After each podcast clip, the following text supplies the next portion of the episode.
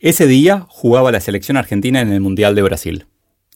Y tuve la suerte de que el cliente, una de las empresas más grandes de Latinoamérica, pusiera la reunión en Belo Horizonte en donde la Argentina tenía que jugar un partido. Estaba en el aeropuerto de Congonhas, en San Pablo, y veía argentinos y nigerianos con sus respectivas remeras yendo a sus vuelos. La primera mala noticia fue que la reunión era a la misma hora del partido. Bueno, podría sentir la vibra en la ciudad. Algo para contarle a mis nietos. La segunda, que la Argentina jugaba en Curitiba. En Belo Horizonte lo haría otro día. Nunca supe si quien organizó la reunión lo planeó, pero seguramente no sabía que a mí no me interesaba el fútbol. Este es el capítulo Muerte de un vendedor del libro Soy Solo. Más información en soysolo.com.ar.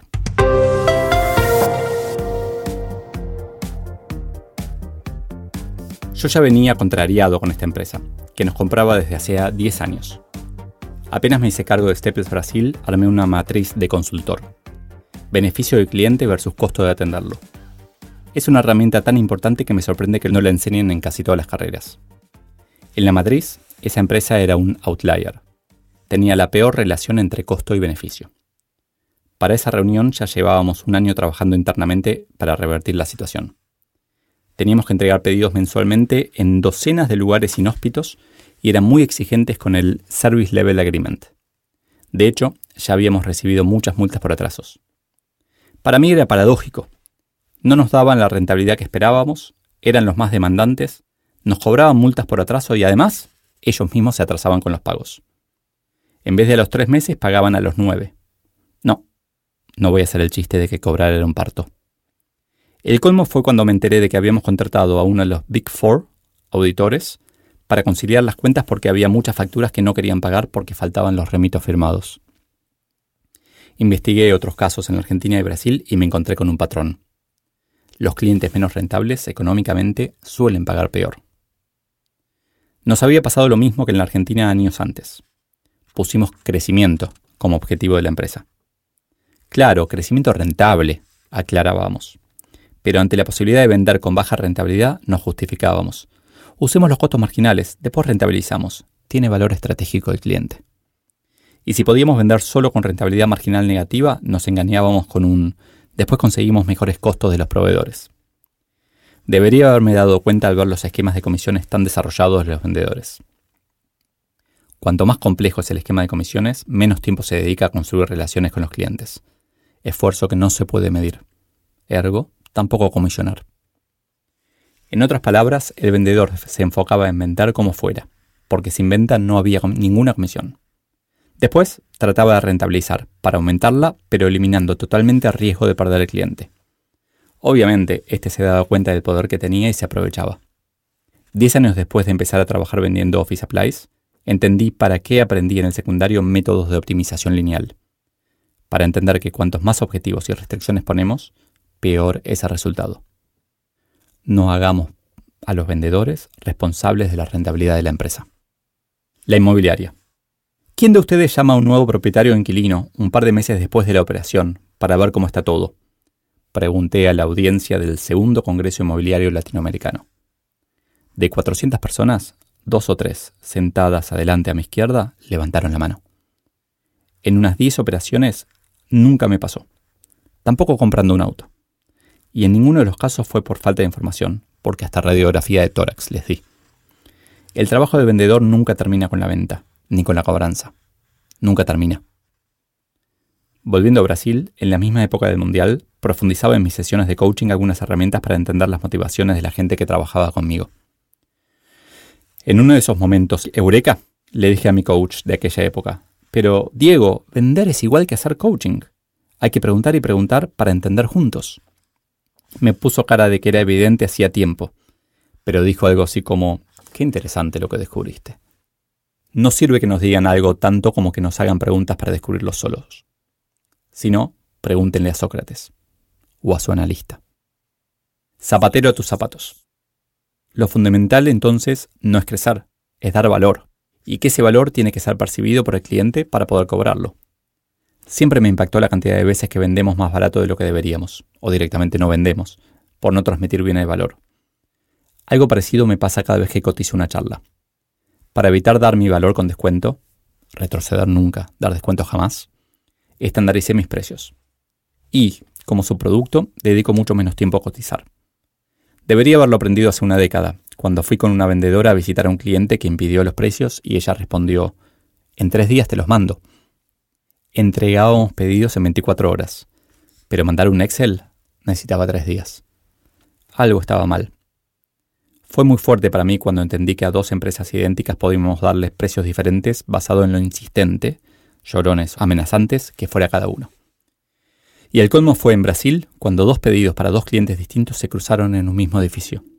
Y uno llamó después para reclamar por los precios del otro. Adivina cuál. No vendemos. Ayudamos a otros a evaluar futuros posibles. Un caso que no me canso de compartir fue cuando, atendiendo en una tienda, alguien me pidió un producto que no vendíamos. Le ofrecí un sustituto, pero no quiso esa marca. Entonces le dije que a solo dos cuadras había un competidor que lo vendía. Estoy convencido de que construí confianza y que otro día esa persona volvió. Tiendo a pensar que los vendedores, educados para el corto plazo comisional, no harían lo mismo. El caso extremo fue una grabación de una charla en Brasil, en donde el vendedor pedía que el cliente confirmara su pedido antes de fin de mes para llegar al objetivo de comisiones y después me dicen que las comisiones son imprescindibles y no están destruyendo las empresas.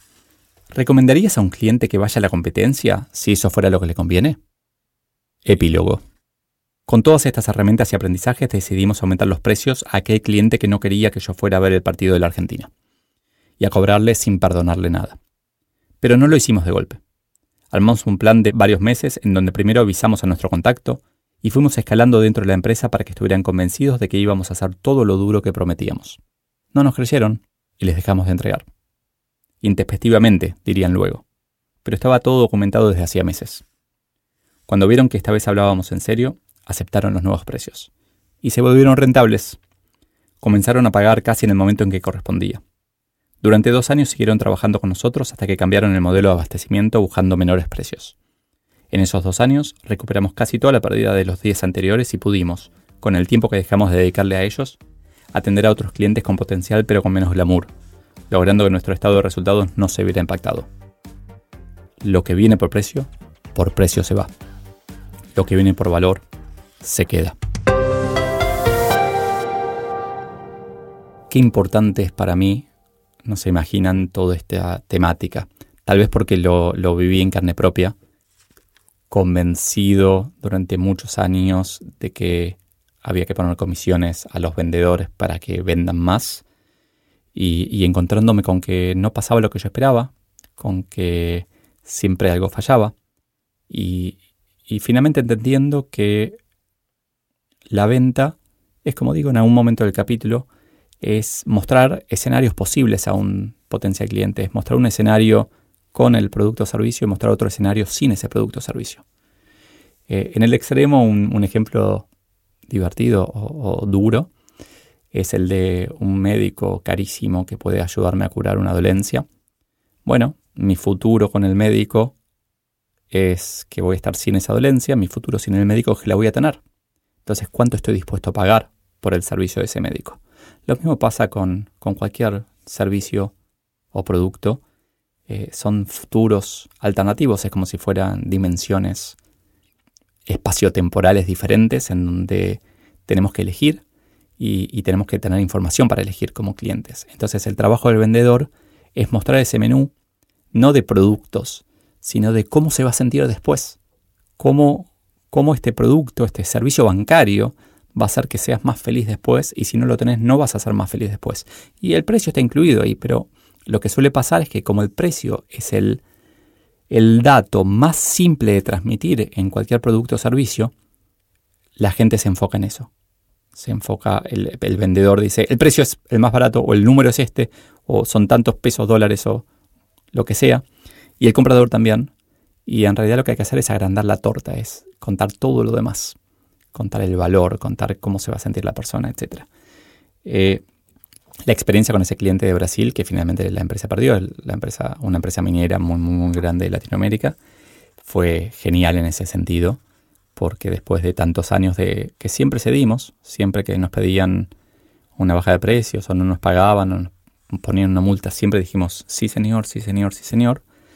eh, fue que cuando empezamos a hacer valer lo que estábamos proveyendo, el cliente empezó a pagarlo, siguió pagándolo. Alguno podría decir que se nos fue la mano porque perdimos al cliente, pero la verdad es que realmente compensamos toda esa venta con clientes mucho más pequeños que valoraban mucho más fácil nuestro, nuestro servicio y, y lo que le dábamos. Como cerré el capítulo, lo que viene por precio, por precio se va.